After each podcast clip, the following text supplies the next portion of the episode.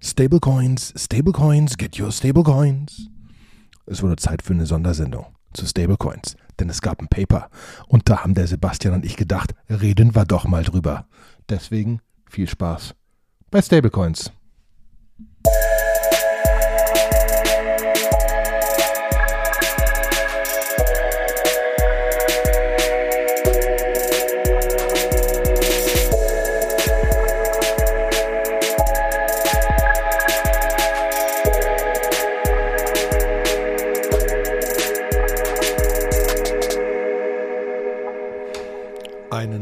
Wunderschönen guten Tag, liebe Krypto Nerd Show Freunde. Es ist wieder soweit. Wir haben eine kleine, na, eine wöchentliche, aber auch eine Sondersendung.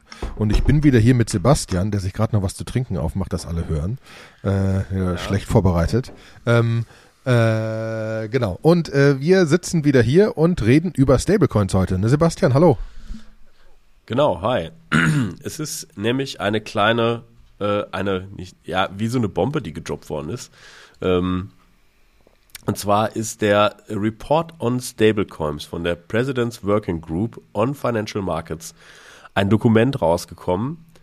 26 Seiten lang. Sagen wir mal 22 Seiten, wenn man so Deckblätter und Endblätter abzieht. so. Äh, die das doch deutlich in sich haben. Und wir haben gedacht, das ist äh, so viel, das ist einfach wert, dass wir sagen, wir machen jetzt so ein bisschen außerplanmäßig eine kleine Sendung wo wir äh, die News für euch aufgreifen und so ein bisschen ähm, zusammenfassen. Ja, ja? finde ich nämlich gut. Okay. So, ähm, vielleicht als allererstes irgendwie, was, was hat es mit dem Dokument auf sich? Also, ähm, das, das geht los, dass die erstmal einfach so ein bisschen darüber erzählen und sagen, was sind denn eigentlich Stablecoins, wer erstellt die, äh, wer quasi kann sie wieder einlösen wo ist Transfer and Storage, was sind so die Participants, wofür wird's gemacht? Und am Ende wird so ein bisschen auf ähm, die quasi die Digital Assets und DeFi Plattform eingegeben und darüber geredet, wer eigentlich äh, die die Aufsicht über diese Dinge haben sollte. Ja, jetzt jetzt muss man dazu sagen, alles das, was hier in diesem Dokument drin steht, ist jetzt noch nicht Gesetz, sondern ähm, das ist jetzt erstmal so ein Ergebnis, so ein Report von dieser Presidential Working Group mit Recommendations drin. Das heißt irgendwie, ähm, damit das irgendwie Gesetz wird, müssen erstmal Gesetze geschaffen werden, die sich natürlich wahrscheinlich wieder auf diesen Report beziehen. Und der sich noch tausendmal ändern ähm, wird und so weiter. Der sich wahrscheinlich noch tausendmal ändern wird. Ne? Da wird jetzt wahrscheinlich ganz stark irgendwo auch äh, Lobby gemacht und so weiter und so fort. Ähm, aber äh, so die, die Marschrichtung ist klar. Aber, ne? aber, aber was, was ich, also um, um ganz vorne anzufangen, was ich schon spannend finde, die haben akzeptiert, dass Stablecoins nicht mehr weggehen und dass sie für Payment benutzt werden werden. Und daher kommt das. Wenn sie mhm. für Payment benutzt werden werden, wollen sie Regulierung drumherum haben, damit nicht jemand plötzlich sein, sein ganzes Geld verliert, weil er sie in Stablecoins setzt. Mhm. Oder? Also das ist doch so der grundsätzliche Punkt. Also wenn man sich genauer anguckt, worum es denn eigentlich geht, es geht um Sicherheit der Consumer, dass wenn da ein Stablecoin ist, der am Dollar gepackt ist, dann soll der auch am Dollar gepackt sein und soll der auch einen Dollar wert sein. Dann soll der am Ende des Tages, genau, soll der am Ende des Tages am besten auch ein Dollar wert sein. Da sind sie ja zwischendurch ein paar Mal rumgerudert, ne? Also Gary Ginsler selber hat mal irgendwann zwischendurch gesagt, so, ja, Stablecoins sind schön und gut. Wundert euch nicht, wenn ihr vielleicht für den Dollar nur 80 Cent kriegt. Ist ja in der Vergangenheit mit dem DAI auch schon mal so passiert ähm, in so Notsituationen. Und ähm, das ist halt das Risiko, was ihr irgendwie mittragt. Das ist auch einer der Gründe gewesen, weswegen die EU zum Beispiel gesagt hat, für sie sind Stablecoins keine Währungsgeschäfte, sondern nur reine Commodity-Geschäfte. So, und ähm, weil ja, der Wert wird irgendwie gewährleistet, aber keiner weiß wie und ob es am Ende des Tages, wenn alles zusammenbricht, wirklich stimmt, weiß man nicht. So, und ähm, da für mich eine der spannendsten Seiten für diesen Report ist eigentlich die vorletzte Seite. Also die letzte Seite ist so ein, so ein Endblatt. Davor ist nämlich eine Liste of Outreach Participants mit Market Participants, die quasi an diesem Report in irgendeiner Weise mitgewirkt haben. Und da sind natürlich The Who is Who dabei, wie Coinbase, Kraken, äh, Gemini äh, oder BlockFi. Aber da sind auch ganz, ganz viele traditionelle Firmen drin, wie Mastercard, Visa, ähm, äh, Stripe, was ein großer ähm, Kreditkartenzahlungsabwickler ist, ähm, viele, viele Digitalarme von Banken. Ich glaube, so kann ich es irgendwie am besten formulieren. Dann natürlich Trade Associations, da sind dann einfach die ganzen Banken drin und natürlich irgendwie so ein bisschen Experts und Advocates. Das heißt irgendwie, es ist nicht etwas gewesen, was jetzt so ganz hart im stillen Kämmerlein passiert ist, sondern es sind eigentlich alle großen Player eingeladen worden, darauf Feedback zu geben äh, und darüber zu diskutieren. Und Bedenken sind gehört worden wahrscheinlich. Und ähm, vor allen Dingen, aber noch spannender, Traditional Finance beschäftigt sich gerade sehr hart mit dem Thema und ist, glaube ich, gefühlt bereit, es zu adoptieren. Ich glaube, das ist die Message, ja. die ich überall rausgelesen habe. Das ist auch so das Gefühl, ja? dass wenn man, finde ich, das ist also für mich in den ersten Seiten spannend, ja, weil, also, weil es ganz klar wird, okay, wir haben dieses, wir haben, wir haben diese Währungen, die liegen bei Banken, da gibt es mhm. Regulationen vor, wie zum Beispiel auch in Deutschland 100.000 ist insured.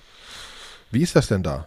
Wie ist das dann denn, wenn, wenn, wenn 100.000 von einem Consumer irgendwo liegen? Was, also, ist es insured? Ist das nicht insured? Kann er sicher gehen, dass er die 100.000 transferieren kann oder kann das kaputt gehen? Muss man sich drum kümmern? Also, ist so der erste Schritt zu dem, ja, Krypto wird da auch noch kommen. Aber das sind noch andere Gedanken. Ich finde es sehr krass, gerade weil so Visa und so weiter dabei sind. Dieses Stablecoin-Ding ist jetzt da und nicht mehr wegzudenken. Das ist der positive Teil. Und jetzt einfach die Frage, wie reguliert muss es denn sein, damit du das auch auf die Menschheit loslassen kannst? Wie wir alle mhm. wissen, nicht, nicht Hans und Franz sollten Shitcoins traden. Ne? Aber eigentlich sollten Hans und Franz mit Stablecoins interagieren können.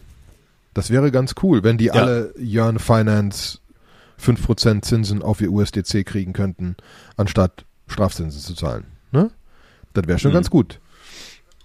dementsprechend verstehe ich ja weiterhin diese Idee, dass man da irgendwas tun muss. Ist halt gefährlich. Ja.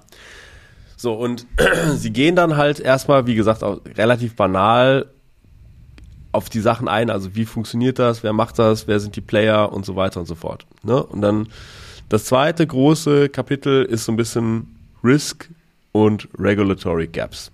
Ne? Und da gehen sie darauf ein, dass sie halt sagen, was, was, was für Risiken gibt es denn eigentlich? Ne? Es kann einfach, fangen wir mal einfach an, äh, wenn ich mir Stablecoins anschaue, wie Tether, da war ja in der Vergangenheit immer viel Fear, Uncertainty and Doubt, wo gesagt worden ist, naja, ob, ob ein so ein US-Dollar T auch tatsächlich von einem Dollar gebackt ist, da, äh, das sei mal so dahingestellt. Und sie haben gesagt, dass Tether in großem Stil damals auch wahrscheinlich für den Bullrun von Bitcoin verantwortlich ist, weil sie halt gesagt haben, sie haben einfach wahrscheinlich gestartet mit einem echten US-Dollar, die irgendwie hinterlegt waren. Die sind bei äh, Tether geparkt gewesen und dann hat man mit diesen Tethern vermutlich Bitcoins gekauft, hat damit den Preis nach oben getrieben. Ähm, und dadurch, dass der Bitcoin mehr geworden ist, war Tether in der Lage, noch mehr Tether zu drucken. Nun wissen wir alle, Bitcoin ist relativ volatil. Was passiert denn, wenn die Richtung mal eine andere einschlägt? Hat Tether dann auch äh, Tether verbrannt, also US-Dollar-Ts verbrannt und wieder aus dem System rausgezogen? Oder ist das halt einfach so ein, so ein self-inflationary Ding gewesen? Und es hat halt, Tether hat halt sehr, sehr lange vermieden, genau darzulegen, äh, wie eigentlich ein US-Dollar-T von irgendetwas gebackt ist. Also was genau dahinter liegt. Ist es wirklich Cash, was auf einem Konto geparkt ist? Sind es irgendwo äh, Wertpapiere oder sonst irgendwas? Und ähm, sie haben erst ganz lange gesagt, wir lassen uns gar nicht in die Karten gucken. Ja, wir sind ja, wir sind ja keine US-Company, dürft ihr gar nicht reingucken. Wo ist, wo ist Tether angesiedelt? Weißt keine du das, Olli? Ich kann, während du mal weiter überlegst, gerade gucken. Ja, genau. Kannst du mal gucken. Ähm, so, und das, das Spannende ist eigentlich gewesen, dass sie sich dann ganz lange hin und her gestritten haben, weil sie auch, Tether ist eine Tochtercompany von Bitfinex, was, äh, was eigentlich ein, ein Marktplatz ist, also ein zentraler Exchange. Und ähm, dann irgendwie Losses von Bitfinex, irgendwie von Tether, da gab es so Verquickungen, die nicht ganz, ganz clean waren, die auch Fragen aufgeworfen haben.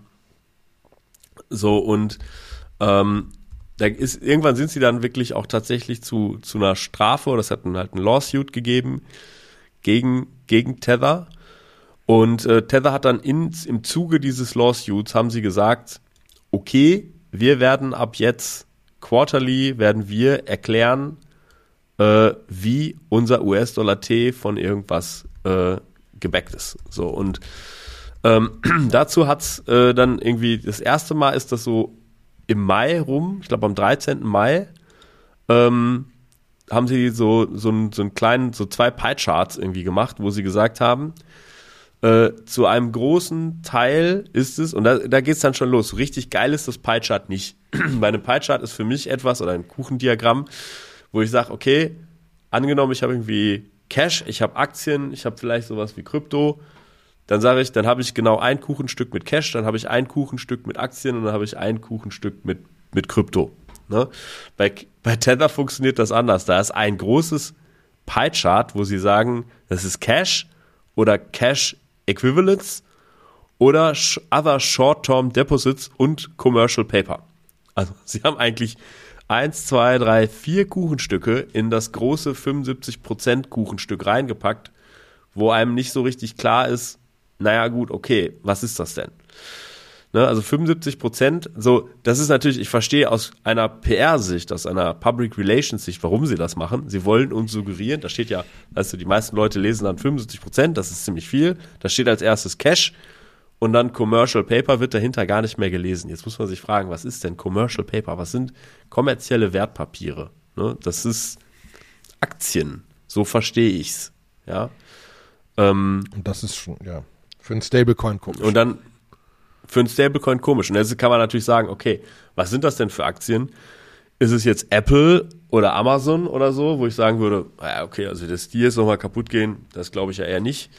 Äh, oder sind es halt irgendwelche Crypto-Startups, an denen sie irgendwelche Anteile halten? Das ist natürlich dann schwieriger. Ne? Das sind auch kommerzielle Papers. Also Und sie sind übrigens Begriff, in Hongkong registriert. Da, wo FTX gerade rausgezogen ist. Hong FTX war ja auch in Hongkong und die sind gerade irgendwie mhm. auf die Cayman Islands. Ich habe keine Ahnung, was komisches gezogen. Bermuda oder so. Keine Ahnung, irgend sowas ganz Stranges. Genau. Dann äh, 12,55% sind Secured Loans. Das heißt irgendwie Darlehen, die mit irgendwas gesichert sind. Jetzt weiß man aber auch da nicht, mit was sind sie gesichert. Ne? Und ähm, spätestens seit 2008 wissen wir, so richtige Sicherheiten gibt's nicht. Also es gab ja mal immer, es war mal eine Bank, wenn du dir irgendwie einen Kredit nimmst auf ein Haus, dann lässt sie sich mit ins Grundbuch eintragen. Das heißt, irgendwie die Bank kann zur Not irgendwie hingehen und ein Häuschen veräußern, wo man gesagt hat, Immobilienpreise sind ja doch etwas sehr, sehr Stabiles. Heutzutage hat das in, aus meiner Sicht eigentlich alles aus, an Bedeutung verloren. Ähm, und echte Sicherheiten sind da sehr schwierig anzusehen. Das heißt, auch da müsste man eigentlich reingucken. Gut, sind nur 12 Prozent, aber eigentlich müsste man reingucken, was sind denn die Sicherheiten, die dahinter sind? Ja, aber ne? da muss dann, man ja auch wieder zu sagen. Also deswegen, ich finde das schön, dass wir da reingucken müssen, aber in der normalen Welt müssen wir das nicht. Nennt sich Regulierung. Nennt sich Regulierung, genau. In der normalen Welt wissen wir einfach. Jetzt die Frage, Banken was wollen wir? Nicht, ne? Mhm. Weil ich bin mhm. glücklicher, dass ich in MakerDAO reingucken kann, als dass es reguliert ist. Mhm. Weil ja, die Commerzbank ist reguliert. Ob mein Geld da sicher ist, ist dann eine ganz andere Frage. Ne? Das stimmt. So, dann gibt es äh, Corporate Bonds und Funds und Precious Metals. Also Precious Metals sind das seltene Erden ja. oder halt Rohstoffe. Ja. Ähm, also Corporate Bonds sind halt Anleihen, die Unternehmen rausgehen. Ne? Wenn Tesla jetzt eine Anleihe rausgibt, ich meine, sie sind gerade echt wirklich eine der wertvollsten Firmen der Welt. So, aber alle, alle, die ich kenne mit wirtschaftlichem Sachverstand, sagen mir, es ist crazy, wie viel das gerade wert ist, wenn die eine Anleihe rausgeben, keine Ahnung. Also wenn jetzt irgendwie plötzlich irgendeine andere große Autobauer da Research macht und da irgendwo aufholt oder was krasses erfindet, dann äh, weiß man nicht, ob Tesla wirklich das wert ist und ob die Anleihen dann zurückgezahlt werden können, keine Ahnung. Autos bauen ist teuer. Wobei Tesla vielleicht noch ein überschaubares Risiko ist. Aber es gibt, kann ja auch irgendwelche komischen, shady Corporate Bonds sein. Ob die zurückgezahlt werden, weiß man nicht. Ne? In, der, in, Deutschland ist es so, wenn man eine UG gründet, Da stehen dann 1000 Euro Stammanlagen drin. Wenn man sich dann ein Darlehen äh, holt und die Firma geht pleite, dann kann man das Darlehen, kriegt es vielleicht noch, wenn es Glück hat, 1000 Euro zurück und that's it. Ne? Ähm, bei einer GmbH ist vielleicht ein bisschen mehr, sind es 25.000 Euro, aber ist, muss man sich dann auch schon mit dem Insolvenzverwalter auseinandersetzen. So. Und dann gibt es noch Other Investments, including Digital Token. So, das ist natürlich sofort aufgefallen, weswegen sie relativ schnell ein zweites Pie-Chart nachgeliefert haben, wo sie gesagt haben, ja, okay, okay, wir, wir, wir klären auf. Diese 75 Prozent, wo wir als erste Position Cash geschrieben haben, um zu suggerieren, dass Tether doch tatsächlich auch mit Cash hinterlegt ist, ähm, das schlüsseln wir jetzt nochmal auf. Und wenn man da jetzt mal richtig reinguckt, äh, dann ist Cash, die Cash-Position von diesen 75 Prozent sind 3,87 Prozent. Also eigentlich, ehrlich gesagt, fast nix. Ja. Ähm, dann gibt's noch mal zwei weitere kleinere Positionen. Das ist dann, ähm, das sind dann so Reverse Repo Notes. Ja, das ist der Repo-Markt. Das ist ein, ein Finanzinstrument, was als einigermaßen sicher gilt. Aber auch da muss man wissen, kann auch sein, dass es mal nicht zurückgezahlt wird. Treasury Bills, das sind Staatsanleihen. Ähm, das ist eins der wenigen Sachen, wo ich mir irgendwie denke, naja, okay, das wird vielleicht doch zurückgezahlt. Aber auch selbst da muss man wissen, Staatsanleihen werfen ja heutzutage nichts mehr ab. Ganz im Gegenteil, deutsche Staatsanleihen sind äh, mit Negativzinsen behaftet. Ne? Das heißt, wenn ich eine deutsche Staatsanleihe kaufe, kriege ich gesichert am Ende des Tages weniger Geld zurück, als ich reingetan habe. Ähm, so, und dann gibt es äh, Fiduciary Deposits. Ähm, da bin ich mir nicht hundertprozentig sicher, was es ist. Sind das, sind das so äh, Deposits bei Banken? Mhm. Ist es so zu werten? Ich glaube, ja. Ja, okay. Ähm, aber ich weiß nicht, was der Unterschied ist zwischen Cash und dem Ding. Fiduciary Deposits. So, und dann der größte Chunk sind natürlich Commercial Paper. Da hatten wir jetzt gerade schon einmal lange drüber geredet und gesagt, so, hm, könnte, könnte schwierig sein.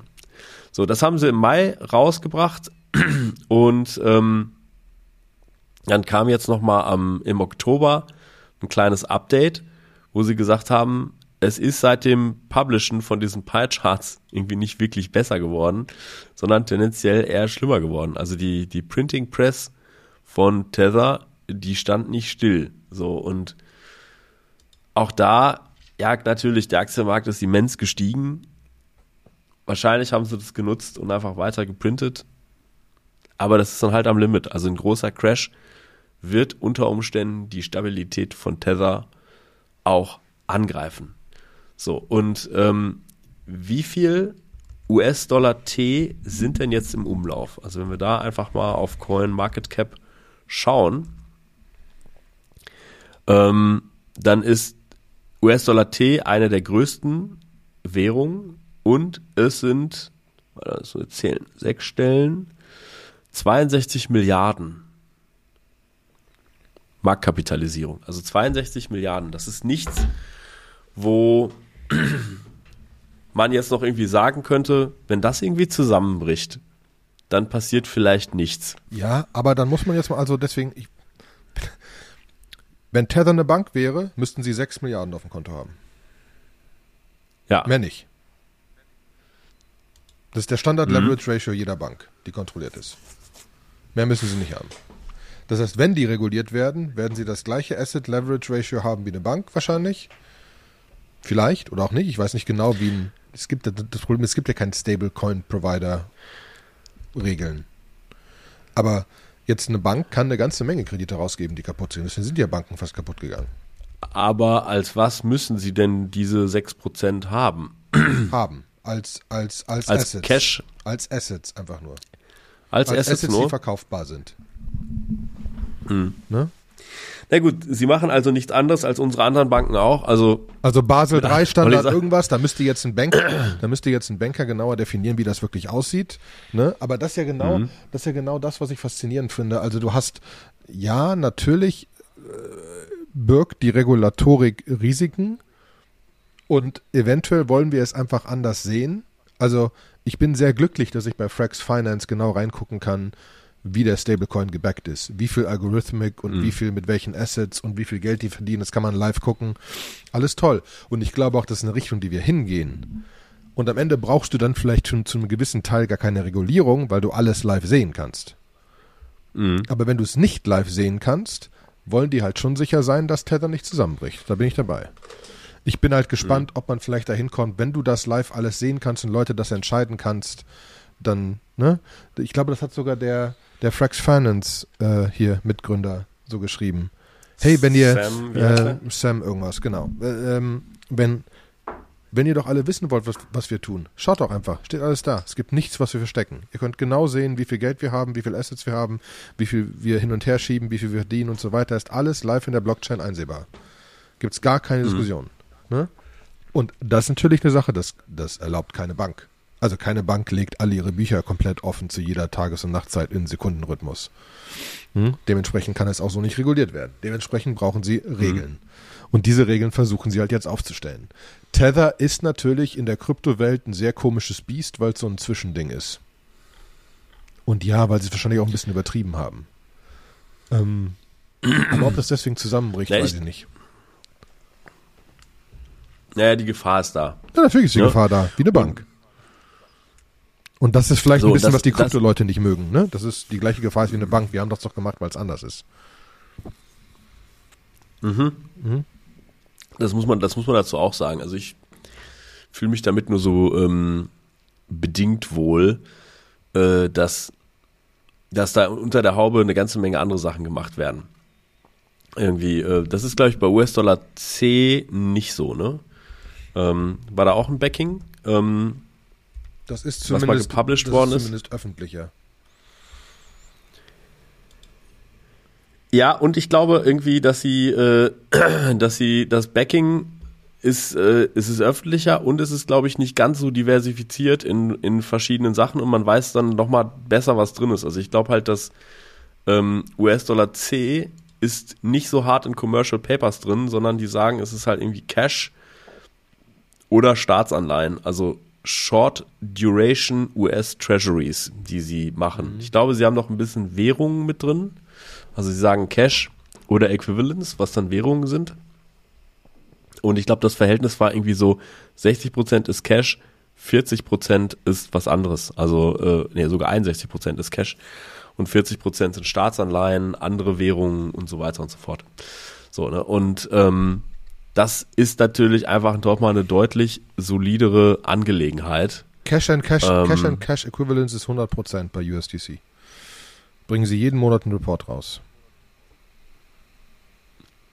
Short-term and high liquid investments that are readily convertible to known accounts, amounts of cash and have maturity of less or equal to 90 days. Also die sagen nicht, dass alles 100% Cash ist, aber es ist Cash Equivalence, wie es auch in dem Standard Corporate Report drin steht. Ne? Und das zu 100 Prozent. Genau. Es gibt im Moment, im September gab es 31,7 Milliarden USDC, also Wert an USDC, also sprechen USDC, und 100 Prozent sind in den Reserves sind Cash oder Cash Equivalents. Das, das ist Mhm. natürlich allein geil, dass sie das sagen. Ne? Das ist ein ganz anderes Ding. Das größte Problem ist ja, dass Tether immer so, wie du sagst, 70 Prozent ist so Cash-Dinger. Naja gut, wir brechen das mal runter. Es sind, das ist alles nicht vertrauenserweckend. Es sind auch eine Menge Commercial Paper. Eigentlich haben wir nur 3% Ja, Cash und, und, das- und es sind 60%. Und ja, das Cash ist so ruandisches irgendwas. Keine Ahnung was, ist halt auch Cash.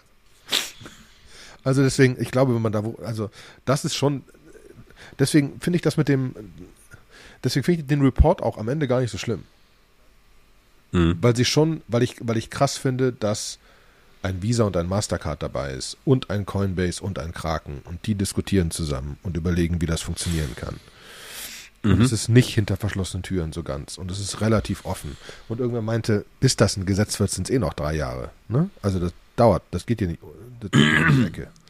Ne? Da muss Ja. mal Congress und Das so muss man auch dazu sagen, irgendwie.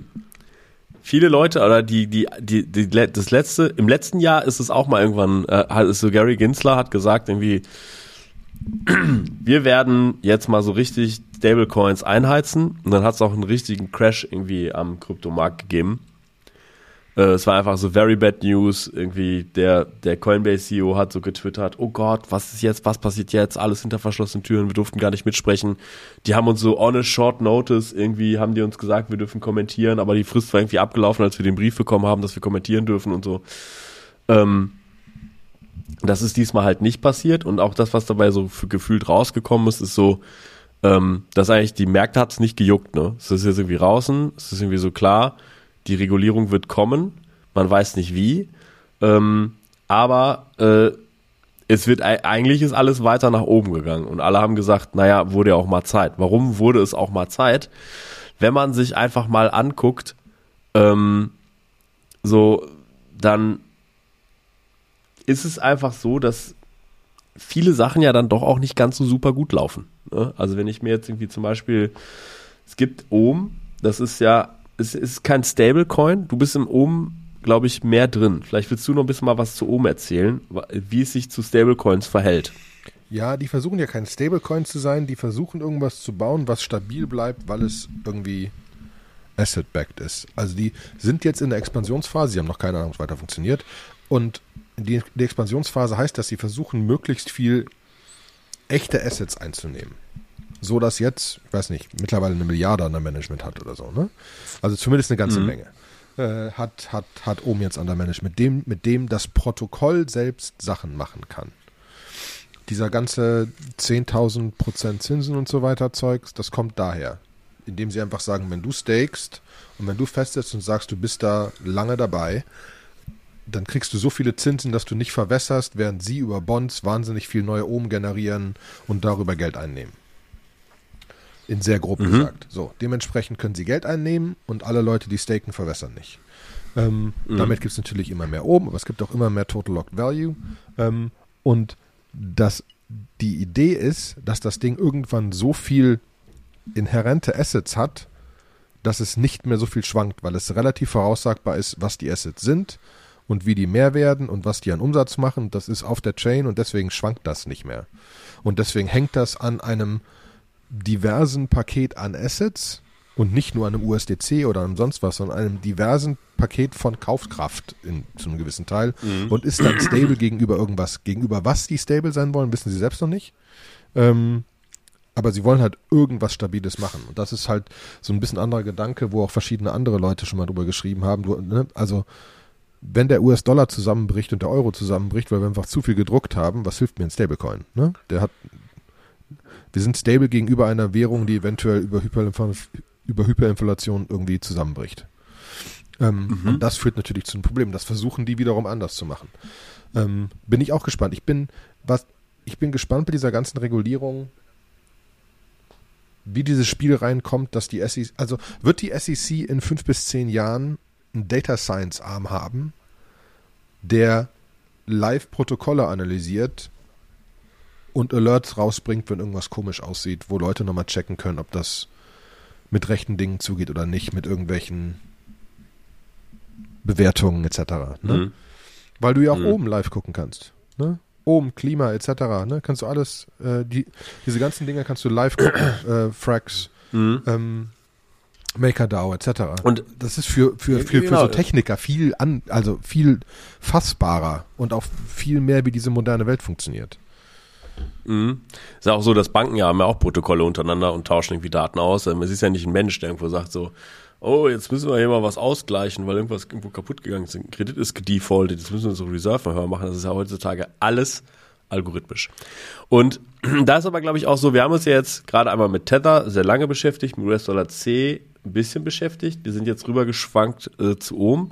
Um das abzugrenzen für, für die Leute, die uns zuhören, ist ähm, halt, wir reden halt von, De wir sind von zentralen Stablecoins, die, wo eine Firma dahinter steht, jetzt rübergeschwankt zu dezentralen Stablecoins und da an der Stelle auch zu dezentralen Stablecoins.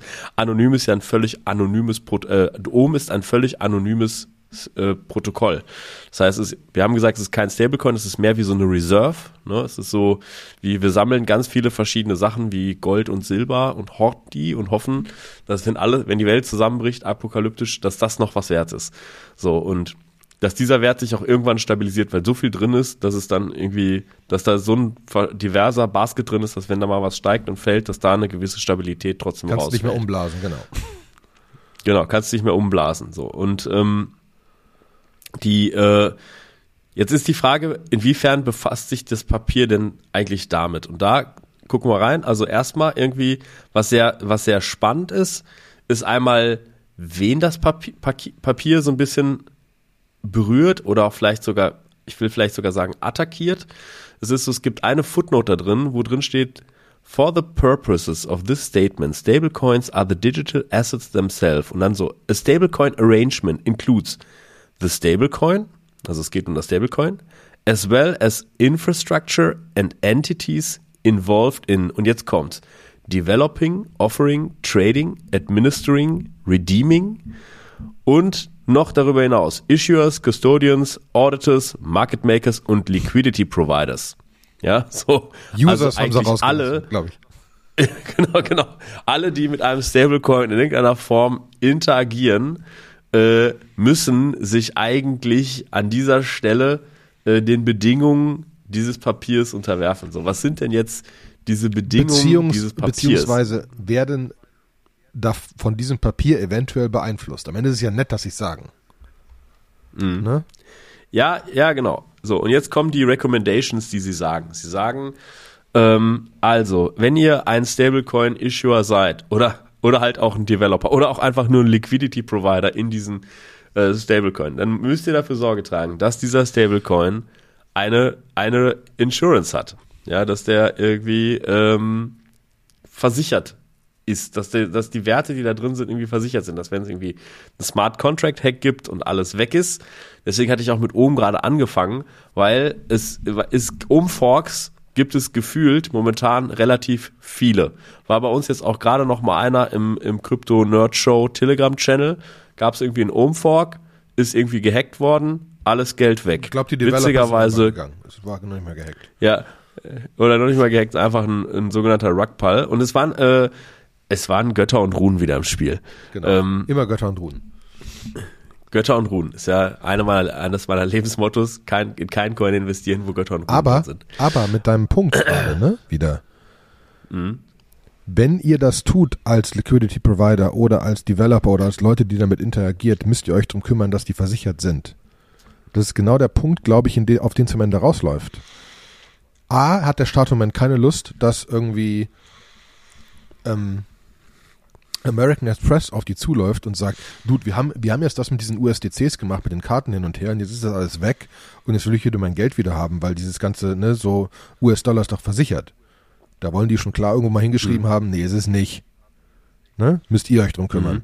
So, das ist schon mal geklärt. Und dann ist genau diese Frage, kriegen wir das hin, mit guten Unterhaltungen zu klagen, es ist entweder versichert, weil du nicht reingucken kannst, oder du kannst reingucken. Ne? Also mhm. entweder kannst du sehen, dass das Geld da ist, oder dass, dass etwas da ist, was dir das Gefühl bringt, dass du damit interagieren kannst, oder es ist halt versichert. Dann hast du aber das gleiche Gefühl, mhm. ne? dann bist du auch 100.000 Dollar und keine Ahnung was, ne? Oder 100.000 mhm. Euro in Europa, ne? Also wenn du mehr als 100.000 Euro bei der Bank liegen hast, dann, wenn die Bank pleite geht, ist das alles drüber hinaus weg. Ist einem Bekannten neulich passiert, hat ein Geld liegen bei der Bank, das war innerhalb von ein paar Tagen auf einem anderen Konto. Also es hat super funktioniert. Mhm. Ne? War versichert, ist fertig, äh, läuft. Gab auch keine Diskussion oder so. Ne? Zum Glück hatten ja. die nicht mehr da liegen. Ähm, aber deswegen, ich, ich kann verstehen, dass die Kryptogemeinde sich ein bisschen aufregt, wie krass das ist und wie krass da Entwickler eingesprochen werden. Dafür, dafür bin ich halt zu sehr positiv denkender Mensch dass ich nicht glaube, dass die komplette A-Löcher sind. Ähm, und auf der anderen Seite kann man halt auch verstehen, dass die sich irgendwie ein bisschen absichern wollen, dass sie auf irgendwas pointen können, dass sie, dass sie irgendwas sagen können, dass das, dass das anders, dass man selbst aufpassen muss, ne? Mhm. Aber ist natürlich trotzdem spannend, wie jetzt, äh, also wenn es auf die Entwickler geht, ne, wir werden das zum späteren Zeitpunkt, werde ich da ein paar Worte zu verlieren, äh, wie es ergibt. Weil wenn man sich guckt, welche dezentralen Projekte gibt es denn eigentlich? Es gibt MakerDAO als the mother of all Stablecoins. Ne, die waren die ersten, die einen dezentralen Stablecoin gebaut haben, den DAI. wo du halt Ethereum oder irgendwelche anderen Sachen reinschieben kannst und dann kannst du dir zu zwei Drittel, kannst du dir DAI rausziehen und das ein DAI ist immer ein Dollar, was über eine abgefahrene Bespoke aus automatisierten Bots, die halt sogenannte Volts liquidieren, wo dein Ether drin steckt, falls der Preis fällt. Eine abgefahrene Bespucke, ja. Ja. Sehr gute Also Erklärung. ist schon- Was ist der ist- Meckerdau? So eine abgefahrene Bespucke Was ist der Mac? Aus Bots und anderen Sachen. Da ist viel, viel Technik dahinter und viel Community dahinter, die garantieren, dass der DAI immer ein Dollar wert ist. Und auch als es die, in der Vergangenheit Crashes gegeben hat, hat es auch Momente gegeben, wo der DAI dann mal ent, entweder teurer war, wenn ihn alle brauchten, oder günstiger war, wenn ihn keiner haben wollte. So, ne? Und äh, jetzt ist natürlich die Frage, wenn sie jetzt schon die Developer so angehen und Liquidity Provider angehen, Da gehen sie niemanden an. Ähm, Wo gehen sie denn niemanden an? ja, naja, sie sagen halt schon. Du musst sicher gehen, also dass es versichert das- ist. Du musst sicher gehen, dass es versichert ist. Das ist das Erste. Ne? Das Zweite ist aber ein Requirement, dass du Know Your Customer and Anti-Money Laundering äh, Reglementierungen von der FDIC einhalten musst. Das Ne? ist jetzt eigentlich logisch. Ist auch eigentlich logisch. Wie willst du das bei einem Smart Contract machen? Indem du weißt, wo Ja, das Geld herkommt. ähm, Klar, du kannst es, kannst das Wallet nachvollziehen und kannst immer sagen, ähm, Du kannst sagen, es gibt Ja, nur gut, qualifizierte kann- Wallets von großen Börsen ähm, und keine anderen und es muss ein klarer Pfad von da aus sein. Mhm. Kannst du machen. Technisch, technisch alles bestimmt lösbar, aber die Realität funktioniert jetzt momentan anders, da sind wir uns einig. Ne? Ja, natürlich Momentan funktioniert die Realität anders, aber die Realität funktioniert auch so, dass da wahrscheinlich, ich sage mal, 20% von diesem Kryptogeld ist Leute, die nie KYC gemacht haben und es nicht machen wollen, sich beschweren. Mhm. Und wahrscheinlich auch, Nie Steuern gezahlt haben. die haben da auch nie Steuern gezahlt haben, nichts gemacht haben. Ne? Deswegen.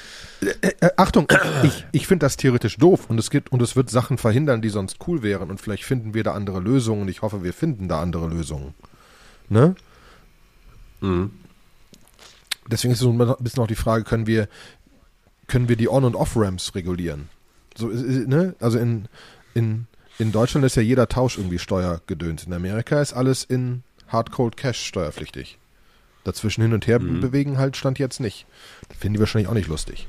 Ähm, deswegen, ja, aber ähm, ich wollte nicht, du wolltest noch zu Entwicklern und wir laufen wieder auf die 40 Minuten. Ja, ich bin, ja, ich bin da einfach so ein bisschen kritisch, äh, wie das technisch funktionieren soll. Wenn ich mir MakerDAO angucke, dann gibt's halt die Foundation, dahinter gibt's ein bisschen Company-Konstrukte, wo es jetzt auch in den letzten Tagen so ein bisschen äh, Fear, Uncertainty und Doubt in der Community gegeben, gegeben hat, weil ähm, der äh, Christian, ähm, äh, der Rune Christiansen, das ist der, äh, der Gründer von MakerNow, der ist immer mal, der hat so eine On-Off-Beziehung mit seinem eigenen Projekt, habe ich so ein bisschen das Gefühl. Der hat es natürlich irgendwie aus der, aus der Taufe gehoben, der hat es irgendwie äh, zur Realität gemacht, ähm, ist aber selber kein Hardcore-Entwickler. Ich glaube, die Arbeit haben, haben viele andere, haben ihm da geholfen. Er ist irgendwie MakerDAO ist ja komplett in so einem Biermarket entstanden, wo die Leute gesagt haben, so, ähm, ja, hier Ethereum, da passiert auch nichts mehr mit. Dann war das, für mich war das so eins der ersten krasseren DeFi-Projekte. Und ähm, der war dann zwischendurch, war er mal sehr vokal und sehr laut und hat seine Meinung geäußert und war auch ein ganz guter Leader. Dann zwischendurch war er aber auch einfach mal weg für ein paar Monate und hat nichts gesagt und hat MakerDAO auch so ein bisschen alleine gelassen. Und ähm, jetzt gerade kommt er so ein bisschen aus der Versenkung und äh, so, da ist jetzt halt Pop Popcorn-Thema, versucht da äh, so ein bisschen wieder die Strukturen zu bauen, die ihm eigentlich ermöglichen, dass er bei MakerDAO viel entscheiden kann. Das ist gar nicht das Governance-Prozesse so ein bisschen zu entmachten. So, er kann das tun, weil er A natürlich selber sehr viele Maker hält. Das heißt, er kann eine sehr starke Stimme haben. Er macht das aber auch auf, auf politischer Ebene. Und da ist ein krasses Proposal entstanden, wo viel hin und her kommentiert wird. Wer am Ende des Tages recht hat, weiß ich nicht. Aber ich vermute sehr stark, dass die Motivation, jetzt zum Projekt gerade zurückzukehren und auch nochmal wieder ein bisschen, sagen wir mal, Macht an sich zu reißen, ist vermutlich auch, kommt auch ein bisschen daher, das ist jetzt aber meine persönliche Interpretation, dass ihm klar ist, dass er als Gründer dieses Projekts, als derjenige, der sehr, sehr viel ähm, da gemacht hat, unter, unter Umständen auch sehr stark im Fadenkreuz steht, ähm, wenn diese Regulierungen durchgreifen. Ne? Und wenn er dann nicht in der Lage ist, irgendwo da auch Entscheidungen zu treffen und zu sagen, ja, das machen wir jetzt so und so, da müssen wir jetzt das reinziehen. Ne? Ähm, zum Beispiel ist einfach diskutiert worden, dass sie, also MakerDAO funktioniert ja so, dass wann immer man, also ich kann Ethereum reinlegen, dann kann ich DAI rausziehen, ich kann das dann wieder zurückzahlen, die DAI, dann kriege ich mein Ethereum wieder, aber ich muss dann äh, eine Fee bezahlen und die muss ich in MKR bezahlen dadurch wird MKR immer wertvoller. So, das ist die, das ist das Businessmodell von Maker. Dieses Maker Burning Event, äh, das macht, macht den Coin immer wertvoller. Und ähm, das, da wurde jetzt schon gesagt, so, okay, wenn wir jetzt eine Versicherung, eine Insurance aufbauen müssen, dann setzen wir erstmal den Fee-Burning-Mechanismus aus für ein paar Monate und akkumulieren einfach diese Insurance und legen die halt irgendwo hin. Ja, können wir machen. So, was müssen wir einhalten? 6% oder so? Äh, beziehen sich die 6% eigentlich auf Deutschland oder auf Amerika? 3% sind in Deutschland. 3%, 3% Assets okay. brauchst du für deine, deine, hier, dein Hauskredite etc. Ne? Genau. Und da ist jetzt einfach die Frage, wie, wie, wie stark geht man jetzt mit so, also es gibt halt diese halb dezentralisierten Projekte wie Maker, wo irgendwie die Entwickler total bekannt sind. Es gibt für mich die voll dezentralisierten Projekte wie OM. Ähm, und ähm, da muss man einfach gucken, wie die sich jetzt aufstellen. Ne? Also ich glaube, die werden nicht drum rumkommen. Ich glaube, da wird es eine ganze Menge geben, was sich verändern wird. Am Ende wird es gut sein. Ich glaube, wenn ich mir da angucke, es gab jetzt einen Umfork, wie gesagt, der komplett, wo die Entwickler weggelaufen sind. Das sollte dann einfach nicht mehr so einfach machbar sein. Irgendwie ganz viel Geld einsammeln und dann weglaufen. So, und ähm, da äh, müsste es, also wird es wahrscheinlich gut sein. Aber natürlich steht das orthogonal oder diametral manchmal so ein bisschen auf, den, auf dem Wunsch, dass die Community sich komplett selbst bestimmt und sagt, wieso? Wir haben doch irgendwie dieses ganze Decentralized Finance gemacht, um komplett free zu sein. Ja, wieso, wieso gibt es jetzt trotzdem Regeln von draußen? Genau, und das geht halt nicht, aber dann ist ja die Frage, ob die Community sich mal eine Sache überlegen kann, wie sie KYC machen kann, ohne KYC zu machen. Ne? Mhm. Zum Beispiel. Doof genau. gesagt. Ne? Man kriegt das irgendwie hin. Das ist ja, da glaube ich auch daran, dass da genug intelligente Leute sitzen, die sich da irgendwas überlegen. Weil die, weil die Projekte dürfen ja nicht sterben. Das ist ja keine Frage. Ja. Ne? Ja. Aber Vielleicht auch an der, an der Stelle Pointer zu unserem letzten Podcast. Da haben wir so ein bisschen über Sign-in with Ethereum geredet, über Spruce ID, die gesagt haben, wir wollen eigentlich Identity auf die Blockchain bringen, ohne dass jeder unsere Daten lesen kann oder ohne dass man sie irgendwie doof transferieren kann und so weiter und so fort. Aber hört, hört euch den letzten Podcast dazu an. Jetzt geht's weiter mit Stablecoins. Wir sind aber auch schon bei 40 Minuten, Jung. Wir sind schon bei 40 Minuten. Ich dachte eigentlich, es wird eine schnelle Folge, weil wir gar nicht so viel zu reden haben, aber dann haben wir doch ganz viel zu reden gehabt. Was ist vielleicht noch ein spannenderes Ding äh, innerhalb dieses äh, innerhalb dieses Stablecoin äh, Papers ist. Aber halt dich kurz, ich muss los.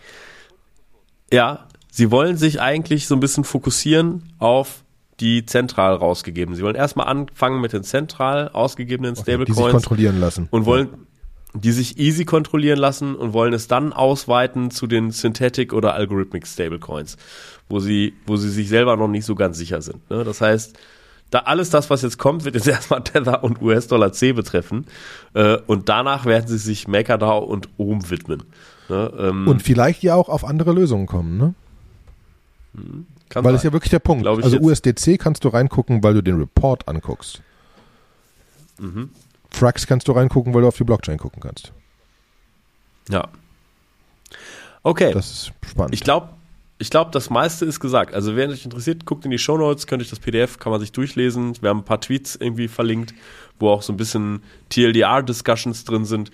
Ansonsten kommt auch super gerne bei uns in den Telegram-Channel rein. Äh, da könnt ihr einfach mitdiskutieren, äh, was es für Impacts hat. Da ist auch immer alles, sind wir ganz vorne mit dabei in der Content Generation, am Puls der Zeit. Und in diesem Sinne, Olli, wenn du los musst, dann ja. machen wir einfach hier ja. einen Cut. Das tut mir leid, aber wahre Leben ruft. Aber es war, also ich habe wieder vielen Dank, dass wir das aufgenommen haben.